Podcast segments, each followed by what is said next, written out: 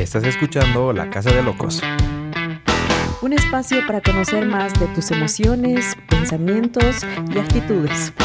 Donde resolveremos tus dudas y preguntas sobre la salud mental. Así que bienvenidos y pónganse cómodos. Muchachos, gracias por acompañarme en esta casa de locos. ¿Cómo han estado? ¿Cómo se encuentran? Hola chicos, eh, yo feliz de estar nuevamente con, con ustedes, acompañarles. ¿Tú qué tal Alvarito? ¿Cómo has estado?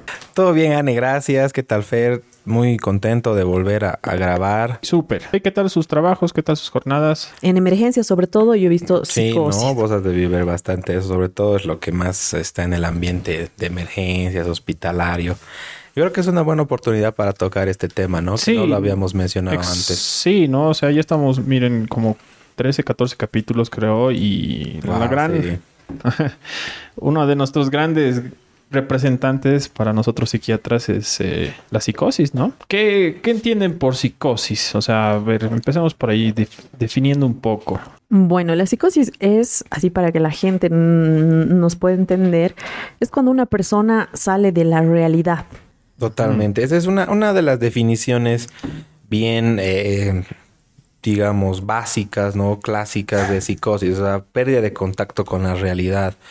Pero eh, es algo que nos podría hacer eh, dudar, tal vez, si lo escuchamos así simplemente, ¿no? Con, ¿Qué es el contacto con la realidad?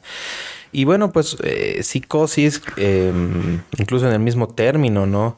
Que osis, ¿no? Viene de- del griego, ¿no? Una, un, esa raíz griega es una alteración, todo lo que es osis como artrosis, ¿no? Es una alteración, es una alteración en la mente, en la psique. Y de alguna forma esto de la psicosis es pues una pérdida de contacto con la realidad, como decía Sane, y se acompaña de otros síntomas, ¿no? Que son bastante marcados en las personas que tienen esto, como delirios, alucinaciones y otro tipo de Exacto, entonces situación. ahí eh, te corto, Álvaro, para un poquito enfatizar lo que dices, ¿no? De, de que la palabra misma, ¿no? Nos dice qué, a qué significa esto de la psique, ¿no? Y la alteración en, el, en, en la mente en sí, ¿no? Lo que dice es el pensamiento y las percepciones de la persona, es lo que está alterado principalmente, ¿no? Por eso lo que decías, ¿no? En principio, Ane, o sea, los pacientes psicóticos, bueno, cuando hablábamos tras, tras micrófonos, por así decirlo, de que están escuchando cosas que tal vez no, no hay un sonido como tal, o están pensando cosas que, bueno, un poquito van fuera de la, de la realidad, ¿no? Totalmente, mm, totalmente. Y, y también nos puede dar en cualquier etapa de la vida, obviamente, eh, y también desde niños, eso es importante, y eh, también en la vejez podemos tener un trastorno psicótico, entonces a cualquier edad puede desencadenarse esa enfermedad. Totalmente, ¿no? Y no sé, me, me parece que es más un, un trastorno, o sea, una alteración, ¿no? No una enfermedad, Sí. porque hay muchas enfermedades mentales que cursan con síntomas psicóticos o con episodios psicóticos. Ah, claro sí. ¿no? En cambio, psicosis así como tal es algo bien, bien genérico, por decirlo así, y como dices bien, Ane, a cualquiera le puede dar un episodio psicótico, ¿no? Eh, como puede ser en niños, en adolescentes, en adultos, en personas de la tercera edad, en cualquier etapa de la vida. Y ahora vamos a hablar, yo creo, de, de diferentes eh, situaciones o, o enfermedades o desencadenantes. desencadenantes de la psicosis. ¿no? Sí, sería bueno que, que expliques, eh, Fer, cuáles pueden ser los desencadenantes en una psicosis y que no se debe a, una, a un trastorno mental. Exacto. O sea, como, como dicen muchachos, ¿no? O sea, en algún momento esto de la psicosis puede ser causado por muchos factores. Nosotros hablamos de algo primario, que, que más adelante yo creo que nos vamos a tomar el tiempo también de hablar de un tema muy importante que es la esquizofrenia, ¿no? Que ya es un funcionamiento alterado desde, bueno, desde ya, ¿no? De la mente, del cerebro como tal. Pero también hay secundarios, ¿no? Puede ser eh, por consumo de múltiples sustancias, ¿no? O sea, muchas sustancias allá afuera pueden causar alteraciones a nivel del pensamiento, la percepción de las personas. Totalmente. Un, un trauma puede ser algo desencadenante, Sí, ¿no? sí, sí. Yo recuerdo un caso. ah, era un paciente que trabajaba en una institución estatal y realmente estaba pues muy saturado de trabajo, ¿no? Ha sido una carga laboral realmente muy intensa y además estaba bajo presión de que lo iban a amenazar con unos procesos y, Mm. situaciones legales. Entonces, esta fue una que nosotros llamamos psicosis reactiva, ¿no? Reactiva a alguna situación psicoestresante, es una reacción. Y esta persona pues empezó a tener ideas delirantes, ¿no? Una idea delirante, a- aprovechando, es una idea pues que no es compartida por el resto de las personas, es una idea fija, una idea que no puede ser discutida.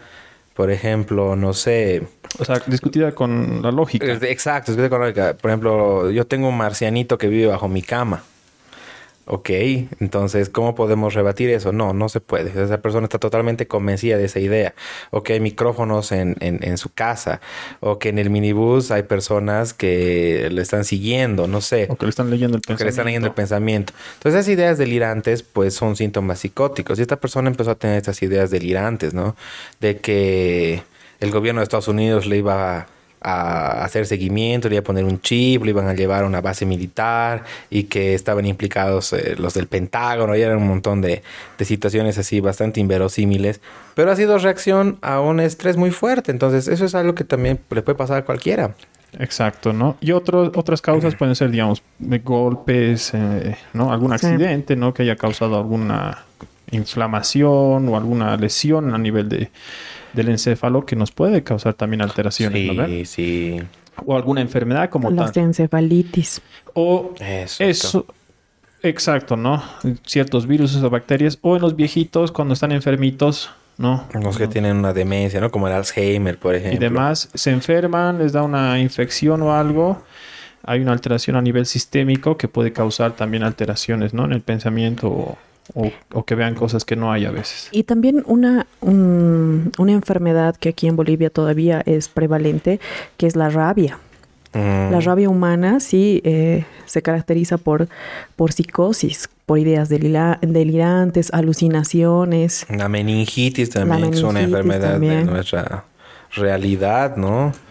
La tuberculosis cerebral, En la cisticercosis, que Sí, es exacto. bastante común en nuestro medio, creo que donde más hay creo, en- a nivel Latinoamérica. Exacto, ¿no? Por el mal mani- la mala manipulación de los animales.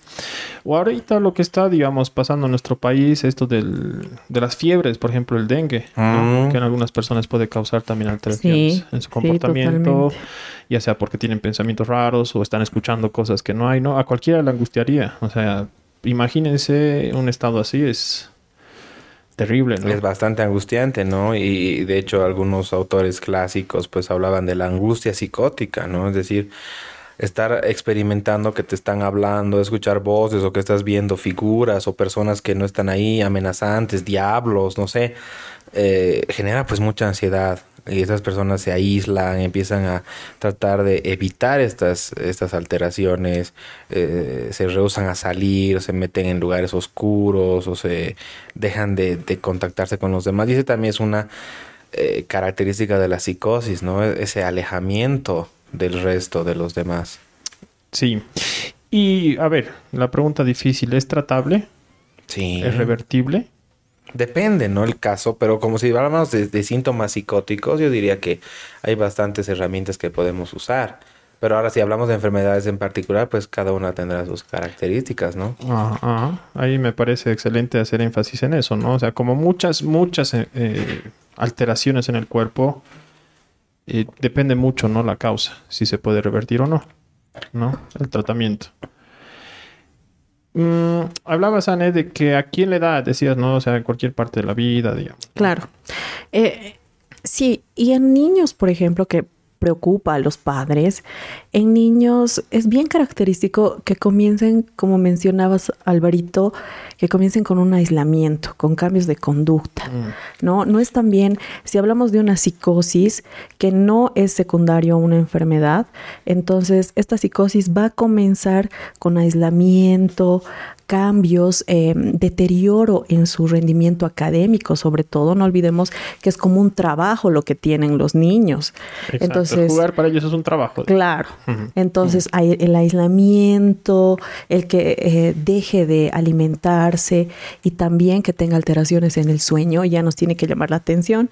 Entonces, en ellos es como comienza característicamente los episodios psicóticos, ¿no? Eh, sí, un, un dato muy importante, pero algo que se me viene a la cabeza, Anne, y quisiera que tal vez nos ayudes a entender. Alguna vez ah, algún papá viene preocupado, ¿no? Que mi hijo habla con sus peluches, Ah, ¿no? sí, que sí, tiene su sí, amigo imaginario. ¿Hasta dónde o cuándo podemos decir de que eso es normal? Y Claro. no Eh, en realidad, como, como les digo, la psicosis en los niños no es que de un día para el otro van a empezar y, y van a decir estoy hablando con alguien, escucho voces o van a tener una idea delirante. No es frecuente, sí puede suceder, pero no es frecuente. Entonces, lo frecuente en los niños es que aparezca paulatinamente los signos y que empiece con cambios en su conducta. Y luego el, el niño que, digamos, juega con sus em, peluches o les habla o, o, o tienen amigos imaginarios, es normal hasta cierta edad. ¿No? No tenemos que confundir eso. Exacto. ¿Podemos decir más o menos un aproximado hasta qué edad? Mm, ahí, por ejemplo, mm, hasta los 16 años aproximadamente Mm, podríamos O ser, sea, pero Para eh, no ser tan así tan contundentes, decir, ah, sí, después de los 12 años o después de los 16. no, es que no, hay, no existe Digamos eso. que la adolescencia es donde se va cortando poco a poco, Correcto, correcto. ¿no? Entonces es como todo en nuestras vidas, digamos, nada dejamos de golpe, ¿no? Mm. Correcto. Pero sí hay que diferenciar si el niño evidencia, ¿no? Que está jugando. Es diferente cuando un niño está escuchando voces o está alucinando, está ensimismado, Angustiado, angustiado. dicho, ¿no? Porque no es cualquiera, como habíamos ya mencionado, que escucha algo y, y se perciba de que no existe algo que esté produciendo ese ruido, le va a generar angustia, ¿no? Claro. Hablando de niños, me acuerdo de un documental que, que vi hace tiempo atrás, es Racing Bipolar, ¿no? O sea, criando a bipolares. Y la bipolaridad, como ya hemos visto en un episodio anterior, puede darse desde la infancia, ¿no? Y muchos de los niños en episodios en los que sabes compensar su bipolaridad tienen episodios psicóticos. Sí. Y en ese documental era bien bonito. Era una niña que veía números. Veía números que estaban ahí como si fueran números inflables, ¿no? Imagínense unos Mm. globos. Pero solamente ella los veía. Y tenía un sistema de ideas relacionadas con los números. Por ejemplo, el 8 era el bueno, el, el 5 era el malo. Ah, Y- qué e- interesante. Es muy interesante Muy saber si, si la chequean. Sin embargo, el- los síntomas de estos psicóticos, las alucinaciones en este caso, no era que hacían a la enfermedad, eran parte de o en algún momento. Y es algo que quería también puntualizar. Y lamentablemente mm, muchos de los del personal de salud, ¿no? Colegas y demás, no quiero que se tome a mal, pero eh, escuchan, doctor, estoy escuchando voces o doctor, estoy teniendo la idea de que mi vecino me espía, ahí es esquizofrénico, ¿no ve? Mm. Entonces, así, hacer una asociación súper radical entre síntomas psicóticos ligera, y esquizofrenia. Sí. La esquizofrenia sí, es un que vamos a hablar, yo creo, eh, posteriormente. Merece, sí. Es una enfermedad uf, es, es- es increíblemente eh, extensa de poder describir, Mm, pero no, no- espectro. no- no se puede eh, reducir a síntomas psicóticos. Por eso hemos preferido hablar de psicosis, Psicosis, primero, ajá. de qué es una Para psicosis, definir, y síntomas. que no ahí. solo pasa en un trastorno. Exacto, puede pasar un montón de trastornos. Incluso eh, estaba escuchando al director de la Sociedad Americana de Psiquiatría, y no lo tengo el nombre, es un doctor eh, de origen indio, que decía que incluso hasta en un 5% de las personas que en teoría no tienen ninguna enfermedad mental, hay síntomas psicóticos. Por ejemplo, escuchar voces. O, las, o los celos. Oh, sí, sí. Ideas delirantes y medias celotípicas. Eh, son parte de un espectro normal, digamos. O sea, estamos dentro de lo que es esperable. No es, uy, no, ¿cómo va a creer estar loco? Y es bien común, ¿no? Ah, estás loca, ya. Sí, que te digan eso es muy frecuente. Es bien. claro, es algo que vamos a tocar en el tema de trastornos delirantes. sí. Entonces, cualquiera, puede, cualquiera puede tener una alucinación en algún momento de su o vida. Una ilusión. extraña que... Y, no es que esté esquizofrénico. No, no, no. Para nada, ¿no? Como en algún episodio dijiste una golondrina no hace primavera. Eso. ¿No? Mm, lo mismo. no hay que equivocarnos en el sentido de, de que porque en algún momento, digamos, el abuelito o el niño o alguien te dice que ha escuchado algo extraño o ha pensado algo, ya lucha, está loco, ¿no? Sí, no, Camisa de fuerza. Antes, antes, antes que me olvide, Álvaro, dijiste alucinación. No sé si nos los puedes. Eso, eso, qué bonito. Si nos los puedes. Eh, decir, eh, eh, eh aclarar, ¿no? Sí, para nuestra gente, público oyente. Vamos a ver de lo de lo más sencillito. Cuando nosotros, por ejemplo, eh, percibimos el mundo a través de nuestros sentidos, la vista, es la vista, el tacto, el olfato, el gusto, ¿no? El oído. Entonces, percibimos nuestras experiencias. Por ejemplo, cuando alguien nos habla, o cuando vemos una figura en la calle, o sentimos un gusto todo un, es olor. Una, recepción de, neuronas que tenemos. Totalmente. O sea, las neuronas se estimulan, ya sea mediante la luz, el sonido, eh, los químicos de nuestros eh, olores o de los gustos o, las sensaciones del tacto, ¿no? Mm. Entonces, cuando hay un estímulo, se genera una respuesta. Por ejemplo, yo agarro un papel, por ejemplo, estoy agarrando un papel, voy a sentir la textura, el tamaño, el color, todo eso hay un estímulo, eh, digamos, real.